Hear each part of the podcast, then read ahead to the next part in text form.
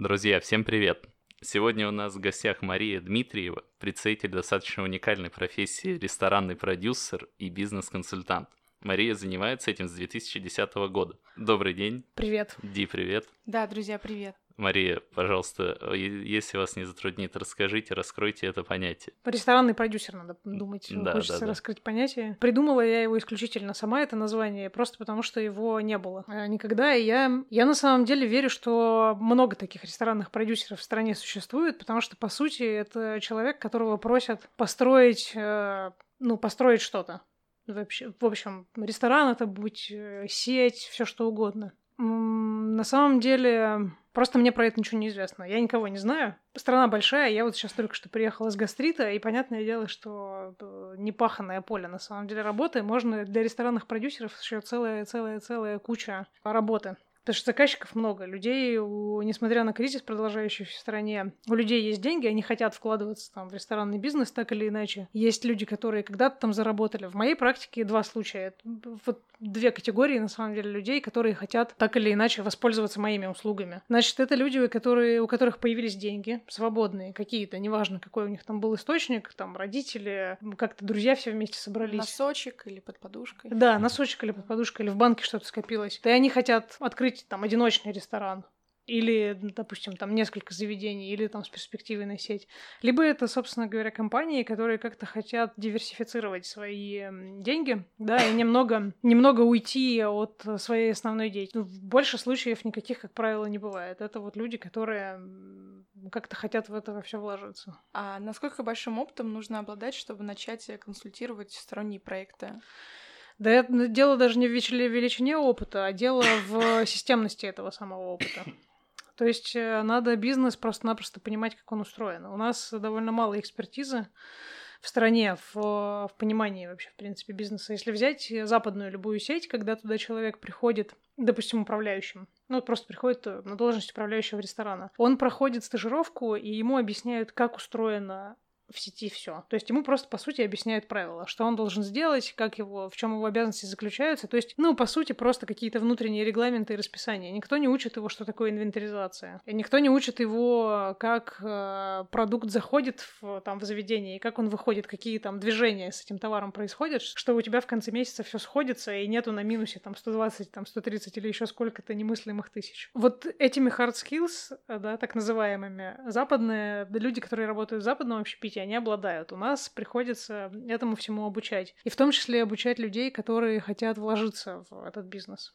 Потому что они такие, ну, это же привлекательный бизнес, да, все жарят э, яичницу на кухне. Все думают, типа, классный ресторан, я буду уходить в него, там будут приносить мне яичницу, ко мне будут приходить друзья, вообще супер. Это красивый бизнес, ну, это сложно не признать. И поэтому все пытаются вот в него, короче говоря, влезть, но не понимая, что на самом деле надо кое-что понимать, как это все устроено. И поэтому приходится обучать. И для того, чтобы обучать, надо знать самому. Поэтому тут не там не длительность опыта, не его величина, да, а именно системность. Поэтому, если хочется консультировать другие проекты, надо обязательно поработать в западном э, сетевом проекте, в любом, то есть на выбор. Хочется KFC, да, можно, можно в Макдональдсе, вообще просто кроме шуток, просто потому что там все по полкам разложено, вся система. Даже если вы там хотите управляющего себе нанять, и чтобы он понимал вообще, что происходит, его прям надо на стажировку отправить в любую сеть, и он будет все знать. В смысле, прийти просто как овчинников с нуля? Да, конечно, как, например, вот, кстати, это хорошая, это тоже очень хорошая школа, потому что можно заявиться как франчизи Дудо, допустим, и поехать к ним учиться в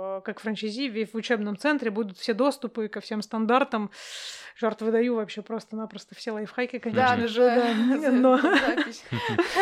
но можно пойти, и будет понятно абсолютно все. Ну, там есть особенности. Это в меньшей степени относится к, к продюсированию, потому что рестораны и там высокой кухни, да, они немножечко по-другому, но зато будет понятно, как построена вся база целиком и полностью, потому что для любого бизнеса она одинаковая. Без этого не будет никакого экономического эффекта, вы иначе просто вложите деньги, и они не вернутся никогда. А в какой западной компании вы получили самый крутой опыт? Да самый крутой опыт как раз в Старбаксе получила. В Старбаксе было супер классно. Я пришла к ним. Я пришла к ним уже будучи управленцем, на самом деле, готовым просто поменять хотела сферу деятельности, пришла и сказала, друзья, возьмите меня там менеджером сразу в кофейню, не бариста, я вот, что у вас же есть рост? Они говорят, ну, рост у нас есть, и, конечно же, но там два года придется поработать. Я говорю, слушайте, ну вы же можете дать мне попробовать, ничего страшного. Вот, и попробовать мне дали. Через 4 месяца я подчинялась вице-президенту России, mm. вот, и управляла там всеми внутренними проектами.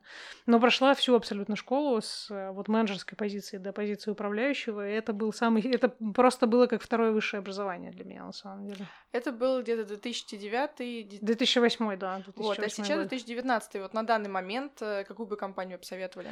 Я бы по-прежнему посоветовала Starbucks. Starbucks. Я бы посоветовала KFC. Вот. А у Макдональдса все немного по-другому устроено. Они там чуть более дробно вот к позициям бьются, относятся к внутри ресторана, поэтому там, возможно, это больше времени потребует. А вот, например, Starbucks, KFC, они дают, ну, Додо тот же самый, они дают взглянуть на устройство внутри прям целиком, увидеть всю картину целиком.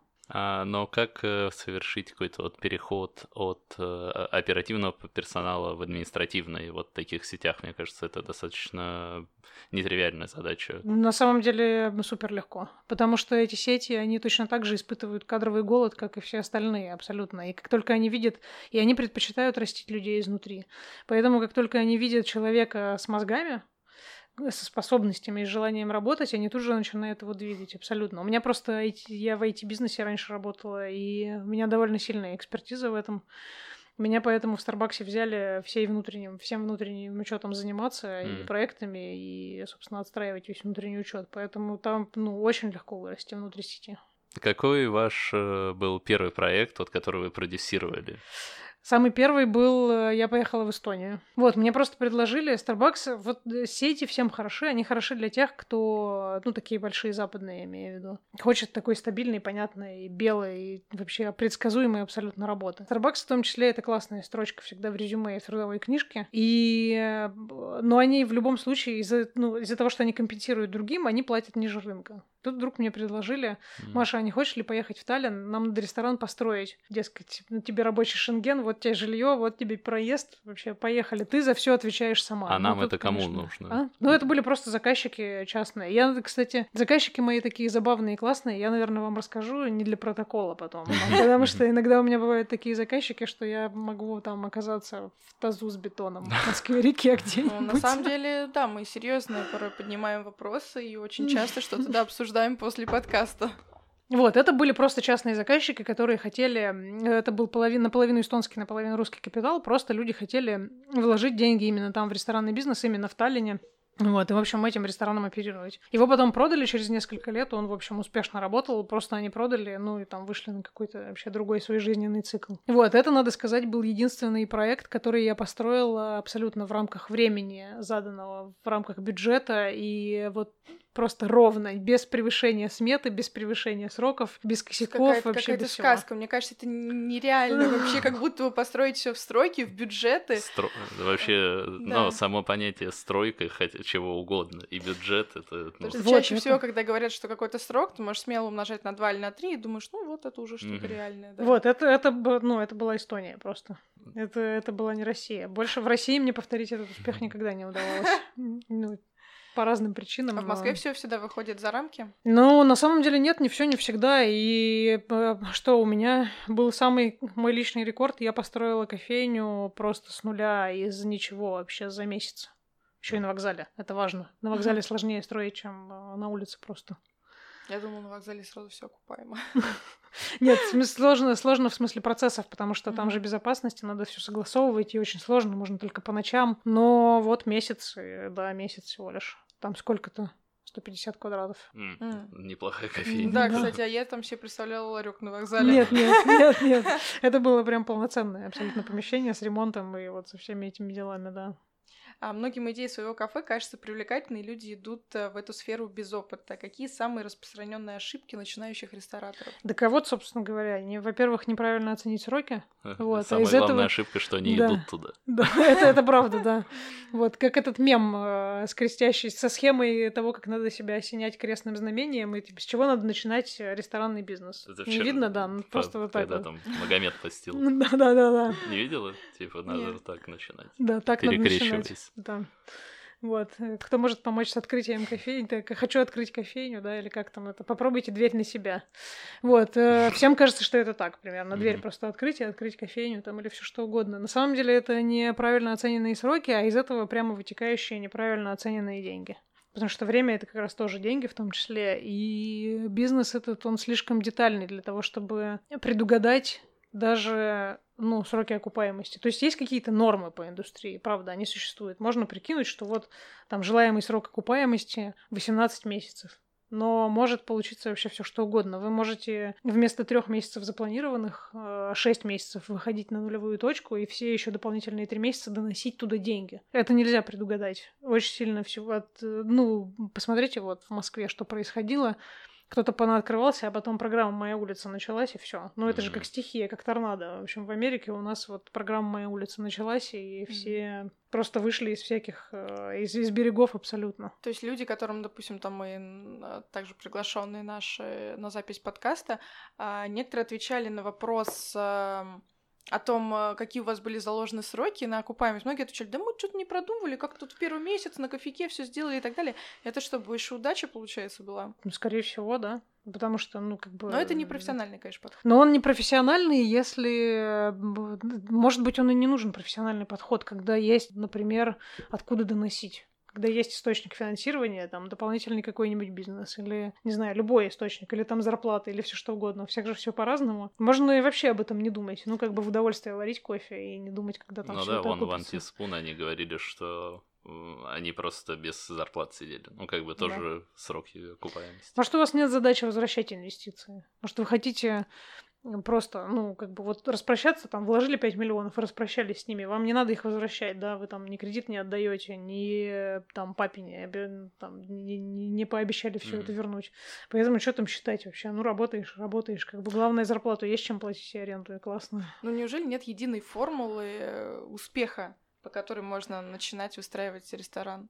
Да нет, конечно, никакой формулы Меня успеха. это пугает. Я так надеялась услышать, что все-таки что-то есть или где-то можно есть. прочитать, но это так страшно сейчас звучало. Читайте в моей новой формуле, в новом, вы читайте в моей новой книге, формулы нет. Её нет, это правда. Вот, и прям супер у всех по-разному. Зависит сильно от обстоятельств. Но если опять возвращаться к этому вопросу, вот ошибки две. Это прям не оценивать время, не считать деньги.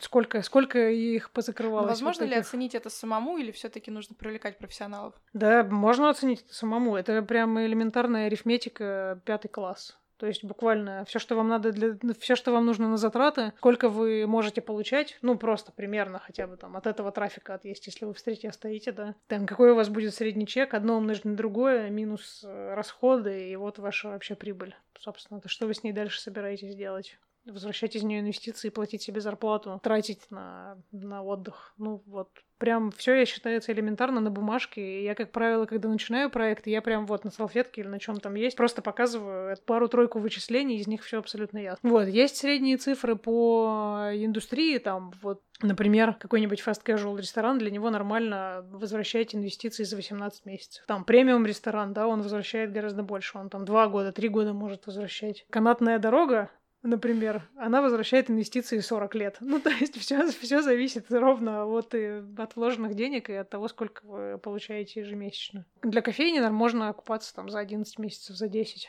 Некоторые за 7 успевают. Ну, просто потому что это такой продукт. Пиццерии, подобные Дудо, они, э, они по-моему, даже заявляют у себя на сайте в открытых источниках, у них срок возврата 3 года. А бывали ли такие случаи, например, эм, какой-нибудь богатый просто мужик, у него есть какое-нибудь помещение на первой линии, и он такой, ну, понимает, что с- кроме ресторана ничего не встанет.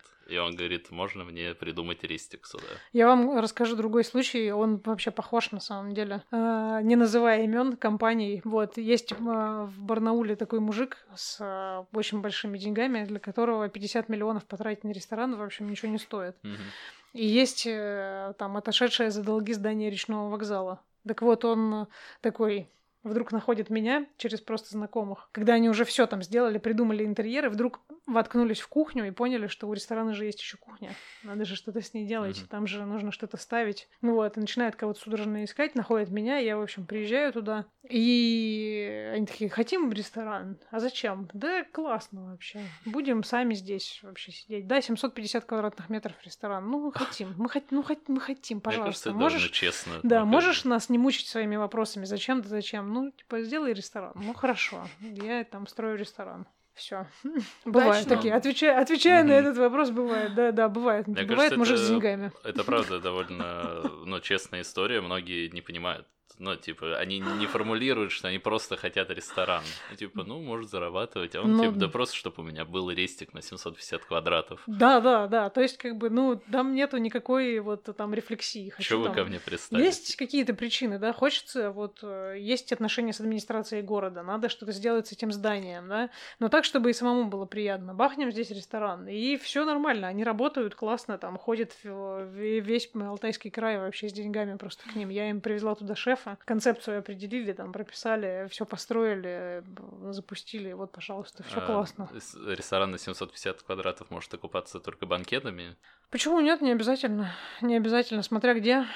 Например, конкретно в Барнауле он может окупаться просто потому, что он довольно много мест, довольно, довольно мало мест, куда можно пойти с детьми. А там мы построили mm. там 120-метровую детскую комнату, отдельную, причем от зала, детей не видно, не слышно, зато ну, они там под... Позволить. Да, они под э, вообще просто под профессиональным присмотром классно там с красивым видом родители проводят время, дети там играют в PlayStation или что там делают дети вообще, mm. и всем классно. Как управляющего найти на такой большой... С кадрами там тоже вопрос. С кадрами там очень большой вопрос. Там экспертиза еще меньше. Понимание хорошего премиального сервиса еще меньше. Поэтому, ну как, сложно.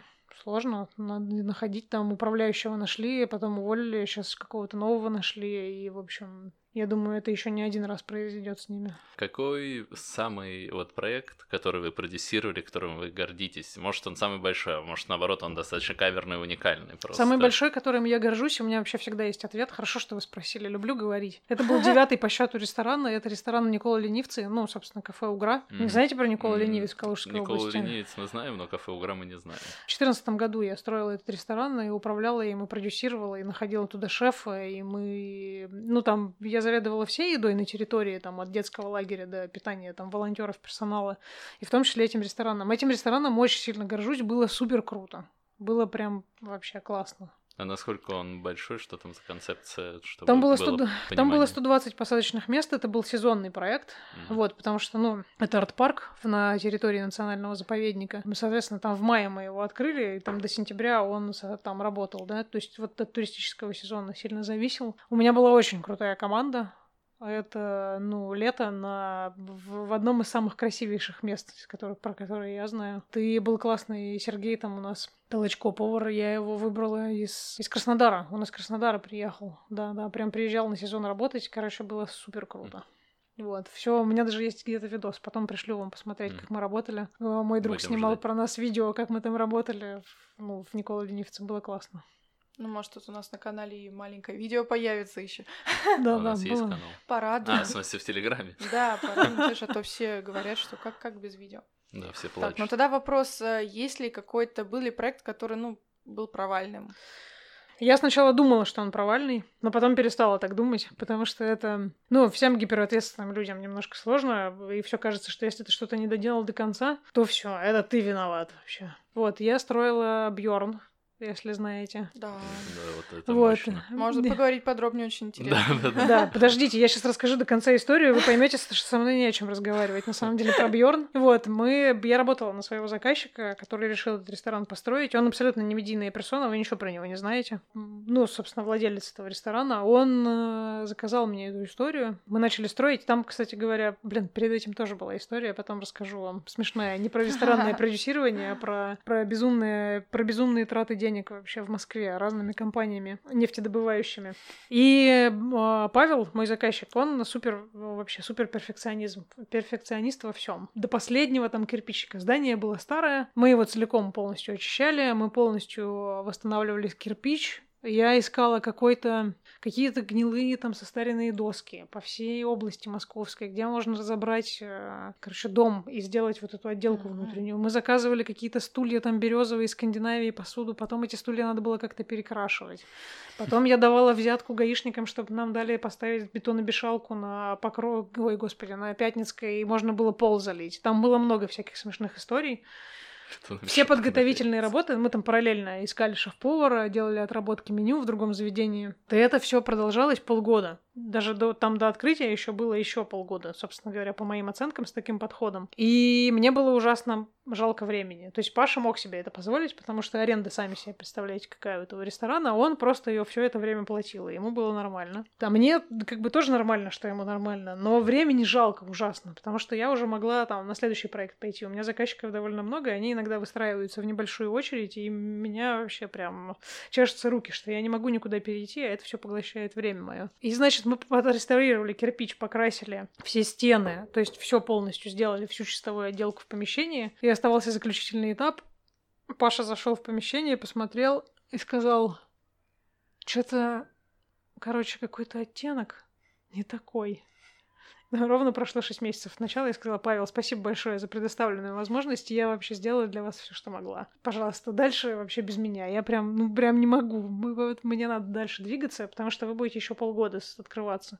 Я абсолютно угадала, потому что еще полгода открывались. Mm-hmm. И все устроили очень долго, там, что-то там пытались, потом перестраивали, меняли концепцию и так далее. Но это тоже нормально, тут без всяких обвинений. Как бы это просто подход заказчика. Ему нравится так работать. Мне нравится работать по-другому. Я люблю, когда более высоком темпе. Да, в более высоком темпе, и когда у этого действительно есть экономическая целесообразность. То есть, как бы эти инвестиции, не знаю, когда он их вернет. Ему, может быть, и не надо. Как бы, и слава богу. Мне нравится делать коммерчески успешные проекты, потому что это бизнес, да, не только красивые, но еще коммерчески успеш... успешные. То есть, таких два необходимых и достаточных условия. Какая были. рентабельность у ресторанного бизнеса классическая, на которой можно жить и дружить? Ну, у успешного у успешного проекта одиночного, если мы говорим просто вот про ресторан такой, я думаю, что порядка 20%. Mm.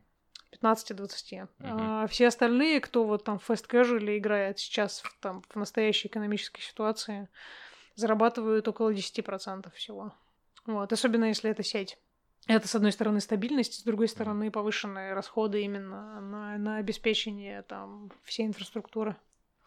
А, мы вот сами немного в чате про Шкинс Шоу переписывались про антикризисное mm-hmm. управление ресторанами. Занимаетесь ли вы этим? Приходили ли вам запросы и насколько это тяжело? Я больше занималась антикризисным управлением не ресторанов, а целых компаний. Вот, потому что в, в ресторанах там, во-первых, все я думаю, что, во-первых, никто не оценивает это как кризис, когда он наступил. Вот, всем кажется, что что-то, ну, просто какой-то перманентный кассовый разрыв, mm-hmm. что-то тут на зарплат не хватает. Вот, что-то тут аренду нечем вообще платить. Про антикризисное управление, как правило, компании э, говорят. И у меня была однажды сеть, это был региональный проект. Э, собственное производство, которое выпускало 3 тонны готовой продукции в день. Вот, и собственный сбыт. Этой сетью никто не занимался до меня полгода, и до этого два директора сменились, которые выдержали там каждый по 4 месяца. Вот, я туда пришла, там 100 человек в полях, 14 магазинов, вот это вот производство, все смотрят на меня так. Типа, ну и что ты нам тут расскажешь? Два года не было у меня выходных. Да, было антикризисное управление. Мы э, за первый год нарастили 60% оборота открытым точкам, и за второй еще 30. За счет систематизации, за счет выстраивания процессов, обновления стандартов, подходов, ну там вся целиком и полностью компания подверглась на самом деле модификации такой довольно серьезной. Такими крупными проектами прям занимаюсь. А как бы, ну, ресторан, рестораны выводить из э, антикризисного управления довольно просто. Например, недавно мне звонили, нам вас рекомендовали почему-то как пиар-менеджера очень интересно mm-hmm. вообще из меня пиар-менеджер, собственно говоря. Совсем я не про пиар. А, мы открыли, вот у нас грузинский ресторан с поющими официантами. И мы не зарабатываем. Как бы денег вообще нет. Там э, довольно простое решение. А, там надо заставить официантов перестать петь. Все. Сразу как бы пойдут люди, и вот официанты должны петь один раз в неделю. Вроде бы на ладони, да? Да, вроде бы на ладони, да. То есть с ресторанами все очень просто. Там э, к кризису их приводят довольно часто элементарные какие-то вещи. Просто непонимание того, чего же хочет гость. То есть того самого сервиса, который они оказывают. Вот. А в больших компаниях это более глубокие процессы, более системные. Вот, вот таким антикризисным занимаюсь. Могу починить А стадион. много ли специалистов антикризисного управления в России? Обучают ли где-нибудь этому? Но в ресторанном бизнесе вы имеете в виду? Да, да, Да. да, конечно. Вообще понятия не имею. Точно так же, как я не знаю, сколько ресторанных продюсеров, а, точно так же не знаю, сколько специалистов по антикризисному управлению.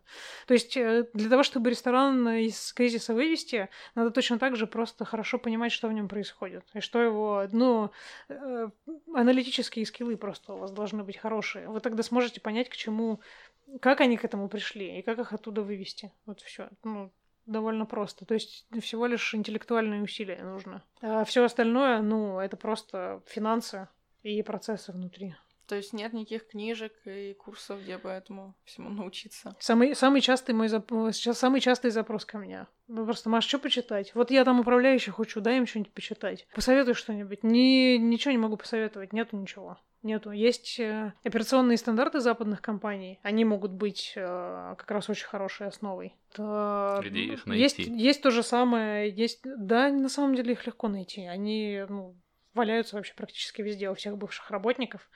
Это просто желание на самом деле учиться, оно поможет вообще узнать что угодно. Уже думаю, на самом деле, грешным делом книгу сама написать э, про то, как же, собственно, рестораном управлять. Потому что нету этой литературы вот такой вот как раз системной, простой, простым языком, где объяснено, что вообще с этим делать. Это нет во всем мире или просто Москва пока немножко не Ну, в смысле? Россия. Ну, ты неплохо Все. растопорировал. Тва- Ну, у меня часто такое бывает. Во всем, во всем мире как раз все пользуются вот этими внутренними стандартами. Мгм. Система, если посмотреть на разные компании, там, на Starbucks, на, не знаю, Johnny Rockets, на Макдональдс, на все что угодно, это всегда очень четко прописанные стандарты. Это характерно для западного бизнеса. Сначала все стандартизировать и потом масштабировать. Мы всегда сначала масштабируемся, а потом такие, «А, как у нас вот здесь принято? Все друг на друга смотрят, никто не понимает. Из-за этого возникает коммуникационный разрыв. Люди начинают делать разное. Это часто, если вы посмотрите на всякие частные сети, например, неизвестные, вы можете получать разный продукт, приходя в разные заведения почему-то. Даже на Просто- известные. Да, или Да. даже на известные, например, да. Вы можете прийти и посмотреть, и там, Опять-таки, кажется, что это все на ладони, как это можно не понять с самого начала, что нужно изначально все стандартизировать, а только потом э, размножаться. Нет, мне- мне- Вот так вот, вот так вот э, возраст рожающих и повысился вообще, между прочим, в стране. Сначала все хотят э, заработать, стать независимыми, все стандартизировать и вообще систематизировать. Я не знаю, ну как-то как-то вот так. Просто потому Да это что... же не коррелирует, но с каким-то аналитическим или интеллектуальным багажом знаний. Ну, то есть, э, там, бизнес не делают люди, там, Да, какие-то да, да. сверхгении, может. Да. Но не всегда, в смысле, то есть, ну, это, может, они просто не видят. Ну да, предпринимательство, оно вот так каким-то, как-то, как-то вот так вот оно работает. Просто вдруг приходит идея, все быстрее бегут, быстрее, быстрее, быстрее, и, а потом вдруг ну, на руках у тебя оказывается несколько заведений, и что с ними делать совершенно непонятно. Потому что люди очень разные. Как вы ищете клиентов? Или исключительно они вас находят? Никак не еще. Правда, у меня реферальная программа как раз та самая работает. Никогда не... Я что-то не работала, наверное, месяца три, что ли, в своей жизни. Не, не было у меня проектов, и то по доброй воле, потому что я хотела уже наконец-то перестать э, летать, ездить. И я за прошлый год 50 перелетов совершила, и, честно говоря, уже сейчас для меня в Сочи было слетать. Целая история. У меня небольшая аллергия на самолеты, хотя я нормально себя на самом деле чувствую, там никакой аэрофобии. Просто вот почему я говорю о востребованности и о том, что на самом деле работа непочатый край. Можно прям всем идти в ресторанные продюсеры совершенно смело. Главное вот э, быть напробованным, насмотренным, там, уметь отличать хороший продукт от плохого, понимать, как бизнес устроен, и, ну и там и желание вот работать, да. Поэтому прям меня рекомендуют, передают как переходящий флаг из рук в Хм. руки. И Я Хотел э, такой вопрос уточнить, но без цифр, соответственно. Как вы формируете цену а, для заказчика? То есть, э, а, если придет маленький проект, для него будет одна цена, если большой, ну вот антикризисное управление огромной фирмы, и там построить э, ресторан Бьорн, насколько будет прайс отличаться? Ну, там на самом деле, да можно и с цифрами на самом деле. Тут как бы, тут же видите, какая история. Э, Меня сейчас тоже этот вопрос задают. Ну, дескать, а что, а сколько мне взять? Есть простая вообще история. Если вы строите, например, какой-нибудь один ресторан, да, э, вы примерно оцениваете инвестиции. И релевантное, ну, там, вы оцениваете инвестиции и время, за которое вы будете его строить, допустим, 4 месяца, да. И какая-то понятная, приятная сумма — это 15% от всего объема инвестиций, которые вы будете там в месяц, там, или договоритесь с заказчиком, что там, вам за, платят сейчас вот там вот этот объем денег, а по завершению проекта вот этот объем денег. Ну, то есть это все вопрос на самом деле переговоров. Если говорить про антикризисное управление, там понятное дело, что это долгий во времени проект, и надо быть внутри. И тогда это просто какая-то ежемесячная там оплата за определенный круг обязанностей. То есть фактически вот там, вот я была там исполнительным директором, например. Вот и все, все просто, все вопрос переговоров. Если маленький проект, то там вообще можно договориться с ребятами. Если вы можете там временно себе позволить сказать, типа, чуваки, я вам все сделаю, вообще это не будет вам стоить денег, но я там 5% от оборота за поддержание там хочу, да. Это какие-то релевантные...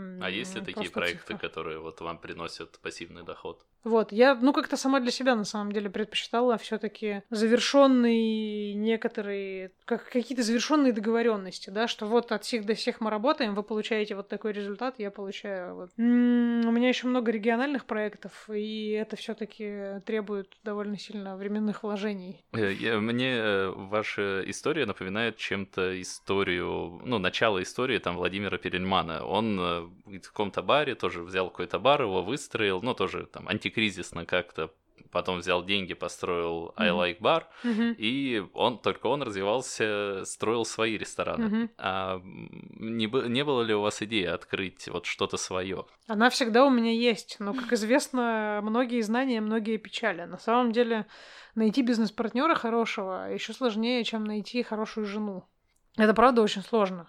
У меня был проект на Даниловском рынке вместе с моими друзьями. Тоже, я про эту историю рассказывала на факап форуме там в одном в Новосибирске. А, а что за проект, если не секрет, а? может, мы его видели? Да, кафе ферма Никола Ленивец же. Вообще тоже там без всяких обвинений, там без всего. Ну просто у нас просто-напросто не получилось. Причем не получилось. Это было то же самое антикризисное управление. Меня ребята попросили к ним прийти, потому что у них ничего не получалось. И я их вывела на там на понятную прибыль и на что-то еще. На Даниловский рынок и вообще работа на рынке. Это определенный а, это определенный формат, в котором сезонность еще более выражена, чем просто в обычном стрите. Слишком большие колебания между тем, что происходит, например, зимой, когда люди хотят быть в помещении, и тем, когда есть лето, а в помещении рынка, например, нет вентиляции, и они не хотят там находиться. Поэтому очень сложно. Мы в итоге поработали, вышли на какую-то планку, вышли на прибыль, а потом, собственно говоря, еще раз лето наступило, и все начало вообще падать. И мы это поэтому просто-напросто закрылись. Просто я столько опыта у вас, столько вы все увидели, столькими людьми работали. А нет у вас э, такого впечатления, что все, вы настолько идеально все знаете, что можете создать идеальный проект? Нет, конечно. Я же человек. обычный, совершенно обычный человек. Поэтому проект может... Ну, в, в этом большой элемент случайности, правда, в этом бизнесе. Он может полететь, может не полететь, может что-то случиться, может быть моя улица, может быть, э, не знаю, Роспотребнадзор вообще. Вот там Роспотребнадзор к Татуловой сейчас пришел. Это Андерсон? Да, к Андерсону. И, значит, терзает ее. А она там, значит, терзает их. И вообще просто весь Фейсбук только и делает, что обсуждает э, битву титанов. Вот. Может случиться все что угодно это он, насколько я помню, по, после нефтяного бизнеса второй по степени риска общественное питание. Слишком много всяких разных слагающих. Тут главное, это, кстати, хороший совет. Сейчас почувствовала себя вообще мудрой, мудрой совой. Хочу дать э, совет всем начинающим рестораторам. Вообще не расстраиваться и все это не принимать на свой счет. Слишком много Многофакторный бизнес. Да, да да. Слишком много всего может произойти, что, на что невозможно повлиять. И, и это нормально. же предугадать. Конечно. То есть можно работать с рисками, можно там свод анализ составлять, можно там, короче говоря, предотвращениях этих, этим риском заниматься, но как бы, а можно и концентрироваться на сервисе и на продукте, и это гораздо полезнее, чем там просто все время думать, а, сейчас меня закроют, сейчас меня закроют, там, что же делать? А я как человек с техническим складом ума все хочу, чтобы все было вот прям под единую формулу, какое, какую-то загнанную, и так так вот, что все. Ну так, вот это слагаемое есть, вот это есть, вот это есть. Отлично получится. Вот прям жаль, что такого в ресторанном бизнесе не существует. Да нет. Может быть, тогда какие-то советы, как уменьшить этот риск? На самом деле, уменьшить его можно... Многие риски можно на самом деле уменьшить, если концентрироваться на двух вещах. На сервисе и на продукте. Потому что это даст вам постоянный поток гостей, это даст вам, ну, желание вообще этих гостей все время к вам ходить, или так иначе, там, если в одном месте что случится, вы просто-напросто откроетесь к другому, и будет все классно. Все, вот продукт и сервис. Это две самые главные вещи. Ну, деньги не такая уж на самом деле большая проблема. Деньги всегда можно найти, их там всегда можно вернуть, э, если вы их там, допустим, занимали, да. Но если вы будете забивать на продукт, будете забивать на сервис, никогда ничего не получится. Потому что э, много было проектов, которые довольно высокомерно относились к своим э, гостям. Если помните, был такой паб. Ой, он где-то был в начале Пятницкой эм, на Павелецкой, где-то ближе к Павелецкой. И он очень был распиаренный. Вот, американский паб, значит, какой-то чувак, который там работал в Макдональдсе, и вот он сделал настоящий американский паб. Все ровно вообще развивалось до того момента, пока, ну, как бы гости ходят, у них возникают какие-то вопросы, там, возражения и так далее. И начали писать этому товарищу в Facebook. А он начал отвечать в, в манере, дескать, не нравится, Пейте в другом месте. Чешется, да. да, не нравится нахер с пляжа. А, были ужасные там Facebook бои по этому поводу. Все ужасно переживали. Да, закончилось это ровно тем, что там через 4 там, или 6 месяцев он просто-напросто закрылся. Так устроено. Вот это совершенно точная вообще формула в ресторанном бизнесе. Биз... Действует только так, просто никак иначе. Если ты, ну, как бы плюешь на своих гостей, на там своих партнеров, на кого угодно, ты никогда не сделаешь успешный бизнес. Просто вот просто никогда. Где-то я в каком-то магазине, я прям недавно была, по-моему, в ювелирном, если я не ошибаюсь. Там висела табличка, на которой было написано наподобие «Клиент всегда прав», уволить могут э, от официанта до директора, э, потому что клиент просто-напросто уйдет в другое место mm-hmm. э, и, от, и оставит свои деньги там. И в этом будет, будут виноваты все. Очень и, длинная деле... табличка. Ну, я, в общем, не так сказала красиво, как там было а, все это энергоемко записано, но смысл был такой. Мне кажется, здесь самое важное, что из этого можно вынести, это то, что ну, работа с клиентом это всегда очень-очень важно. То, что в ювелирных магазинах очень любят читать. Да нет, это правда. Ну, с гостями надо работать, и потому что они платят деньги, они платят аренду, они платят э, деньги за продукты, которые вам нужны, чтобы делать. Ну, то есть, как бы, надо, главное же что, оставаться человеком, пауком. Многие говорят то, что у единичных вот проектов ресторанных э, срок жизни концепции там 5-7 лет максимум. 5-7 лет, короче, прям слышу, как пропаганда дико смеется вообще просто нам всем в лицо, которая уже 20 лишним лет существует и супер классно себя чувствуют. Я не знаю про, на самом деле, про вот эти, про эти цифры, там, про 6-7 лет, про ресторанную концепцию, не знаю, ну, мне кажется, что это какая-то усредненная и не совсем релевантная на Меня, самом деле. сейчас тоже вот даже так слушая многих людей, становится понятно, что ну как-то там кто-то говорит три года, кто-то 10 лет, но очень многие живут, и все очень сильно зависит от, наверное, концепции, от первоначальной идеи, да и вообще потом от развития всего. То есть это просто расхожий фейк какой-то, Ну, да? это какая-то, да, я на самом деле даже никогда не, не слышала про такие Busted. цифры. Мы Живёт, разбили э, этот миф. Сколько угодно живет концепция, если ей заниматься. Вот посмотрите на кого? На Burger Brothers, например, которые тоже гремели и везде стояли на всех фудмаркетах и были во всех изданиях абсолютно. И которые чем закончили вообще? Они закончили по одной простой причине, потому что все ее, все создатели этой концепции, у них было еще какое-то дело жизни, которым они занимались. То есть какое-то время им был интересен проект, он, и он жил вообще, Что, был Бургер популярен. Brothers закрылись? Да. Вот А. же была статья, конечно. Вот Круто. этого я Мы ходили На в тоже, последний по-моему. раз месяца три назад, и мне жутко не понравилось, и я так... Им, им просто-напросто, да, перестали заниматься. В конце. И любая концепция проживет и сто лет совершенно спокойно, только если ей постоянно заниматься. Это такой бизнес, он так устроен. И одиночный бизнес, например, а не сетевой, он этим отличается тем, что ты должен концентрировать все время свое внимание на нем, постоянно на одном и том же. А, ну, человеку сложно это делать, любому. Все время концентрировать свое внимание на одном и том же. В чем успех э, пропаганды той же самой и там людей как людей, да, и кто там у них еще филиал. Потому что Кирилл никогда не ему в голову никогда не придет продавать там франшизу или что-нибудь делать. Он занимался всю жизнь этим проектом, Э, всю жизнь уделял ему внимание, всю жизнь, э, короче говоря, только вот этим персоналом. Там персонал живет, там персонал работает просто по не по десятку лет. Столько, сколько он не работает ни в одном заведении. Просто потому, что человек концентрируется, и вот он на этом зарабатывает. Если кто вдруг не понял, пропаганда — это такой клуб-бар в Москве, а не пропаганда с телевизора. Да, это такой клуб-бар в Москве. И просто да. тоже по 20 лет Кафе. примерно. Так, ну и последний вопрос. Вы пишете, что а, за 10 лет работы в ресторанном бизнесе вы считаете, что никто так и не научился жарить яичницу. Почему? Я вообще просто, я страдаю по этому поводу. Никто не научился жарить яичницу, потому что, потому что для того, чтобы начать жарить яичницу, раскрываю вообще один простой секрет. Всем, кто не знал, чтобы жарить нормальную яичницу, достаточно просто не перегревать сковороду. Все. Ставить ее не на пылающий огонь ада, вот, и не пытаться ее там обуглить, а просто на средний огонь ставить и не на раскаленную сковороду выливать яйца. Будет классная вообще супер яичница, которая всем понравится. Учитесь. Мария, лайфхаки сегодня вообще. Мария, большое вам спасибо. Вам А, спасибо. а, Действительно, ну, я был поражен, насколько оказывается большой спрос на это. Вот. Единственное, я думаю, конечно, мы и не смогли а, раскрыть э, глубину тех знаний, которыми вы обладаете, но у нас и, да, подкаст, мы, наверное, не настолько сильно углубляемся, но все равно очень стало понятно то, чем вы занимаетесь, насколько, в принципе, это необходимо рестораторам. Я напишу книгу и обязательно еще раз к вам приду. А мы ее Про- прорекламим. Про, гл- и- да, про, про глубину там тогда все станет И вас понятно. вообще. проинтервьюируем еще раз. Мария, спасибо. Спасибо, пока. Всем Пока. всем пока. Пока.